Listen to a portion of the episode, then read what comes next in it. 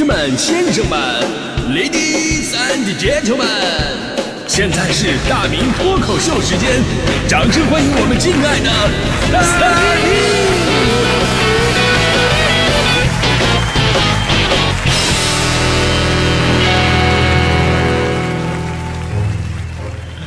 好，欢迎各位来到今天的大明脱口秀，我是大明啊。生活当中啊，有很多你根本意想不到的知识点，就时不时呢就会冒出来，然后颠覆你的认知。比方说这个身份证的正反面，我一直认为吧，就是带咱们个人信息的这一面应该是正面。呃，之前呢去社区派出所办证，然后呢我带了身份证还有这个身份证的复印件，然后呢警察叔叔看了一眼，说这个身份证的正面也要复印。我说我印的就是正面啊，然后他说我印的是背面，然后我说我明明印的是正面。他坚持说我印的就是背面，我俩争执了两个小时，我很生气，难道就因为我照片拍的不好就不配做正面吗？后来才知道啊，这就是我们一个经常忽略的知识点：身份证有国徽的一面才是正面，有头像的一面是反面。这么多年，咱们做的都是反面人物。所以呢，我们说人要多学习，多要了解，对吧？因为这个世界很多事儿啊，我们平时都是靠自己的理解啊，然后呢，想当然的去认知的。其实很多时候呢，就会被一些表象所迷惑，同时呢，也就是产生了一些理解上的偏差。让你，如果我们抱着一颗谦虚啊、好学的心态去重新认识这个世界的时候，你就会发现，这个世界真的满满都是知识点。就好像我小的时候还有一个疑惑，就是人们都说啊，龙凤呈祥，游龙戏凤，皇上啊是真龙天子，皇后啊是凤仪天下，对吧？然后感觉龙和凤应该是一对儿。但是以我粗鄙的对于动物的认知，它俩好像不是一个物种啊，对吧？这两种不同的物种在一起，它真的合适吗？后来学到的知识点也印证了我的想法，确实龙跟凤根本就不是恋爱关系，而是被人硬生生的组成了 CP。凤和凰才是一对儿，雄的叫凤，雌的叫凰。再后来呢，我慢慢知道了，美国加州并没有牛肉面，杭州小笼包呢也不是你吃到的杭州小笼包，这个新奥尔良烤翅并不是新奥尔良的特产。澳门豆捞跟澳门也没有任何关系。至于大家伙都爱吃的这个重庆鸡公煲，也跟重庆一点联系都没有，只是它的创始人叫张重庆。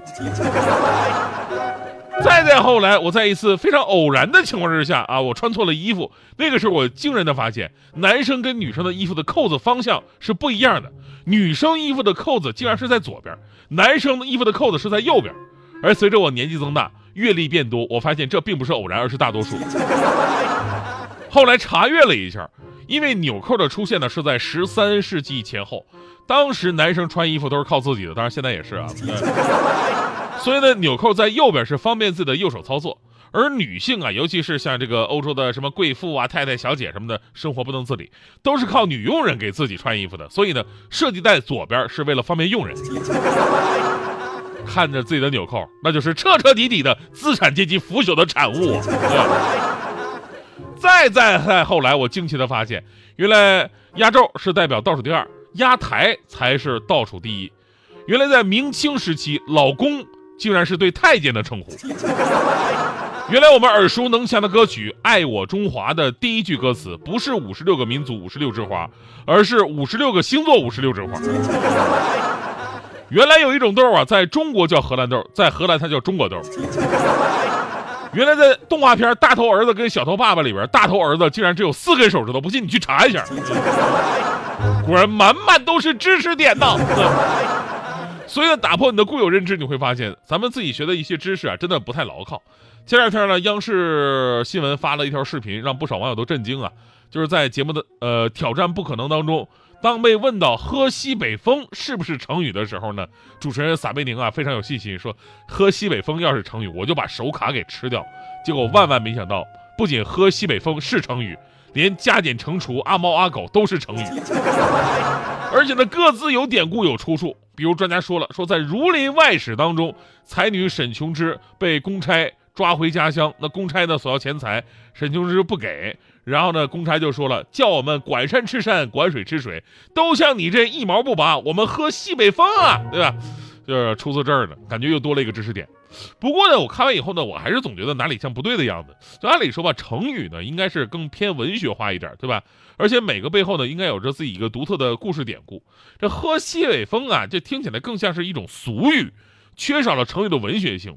尤其是喝加西北风这种一加三的动宾结构，对吧？前面一个动词，后边三个字是名词做宾语嘛，相当于去同学家呀，吃必胜客呀，打 CS 放炸药包，对吧？过了几百年，这些会不会也变成成语呢？对吧？啊，这是我个人见解啊，毕竟我不是专家。不过呢，说到成语，成语当中确实有很多意想不到的地方。很多时候你以为四个字的才是成语，但是也有五个字的，比方说坐山观虎斗、小巫见大巫，还有六个字的有志者事竟成、三月不知肉味儿，还有九个字的冰冻三尺非一日之寒、泥菩萨过河自身难保，还有十个字的只要功夫深铁杵磨成针，十二个字的忠臣不事二主，烈女不更二夫，十四个字的一寸光阴一寸金，寸金难买寸光阴。没错，听完之后我的想法跟你们是一样的，这不就是一句诗吗？那那那，后来查了一下，这就是成语，没有这首诗啊。当然，这不是最颠覆我三观的知识点，真正颠覆我三观的是三字成语，三个字的成语见过吗？恶作剧、说大话、紧箍咒、口头禅、忘年交、东道主、奈何桥、孟婆汤，这都成，你敢相信吗？你 听完这些，是不是瞬间觉得以后啊，成语接龙都简单了很多？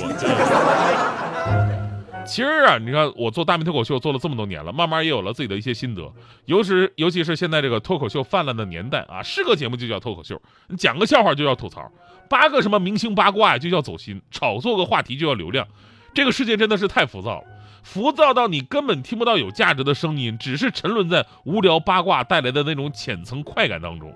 所以呢，去做一些有价值的事儿，发出一些有思想的声音，探寻真实的世界，寻找人生的乐趣，这才是这才是咱们大明脱口秀默默在做的事儿，对吧？我愿意在我的节目当中，知识点多于笑点，因为这才是人生真正的收获。而真正有用的知识点啊，都不是那些真咬文嚼字的一些东西，而是来自于人生的感悟。比方说，最后的节目当中啊，我要跟各位分享的知识点，都是关于谈恋爱的一些沉痛的总结。这个真的。这个知识点真的太重要了啊！首先，第一个，两个人认识的时间越久，在一起的机会就越小。第二个，如果一个女生头发非常油腻的来见你，只有两种情况：要么她不喜欢你，要么她是你媳妇儿。第三，当女人说啊我没事儿，我自己可以的，太贵了我不要，他说这样的话的时候，千万别信啊！第四也是非常重要的一点，就是跟女朋友吵架。女朋友开始收拾衣服了啊！我跟你说，这不是真的要走，你不用担心。当她开始收拾这个充电器的时候，这才是真的要走。满满都是知识点的。上蹦不停，他说一片云啊都要珍惜，是在画生命的轨迹。从地球画到月球，从黑夜写到白昼，把所有。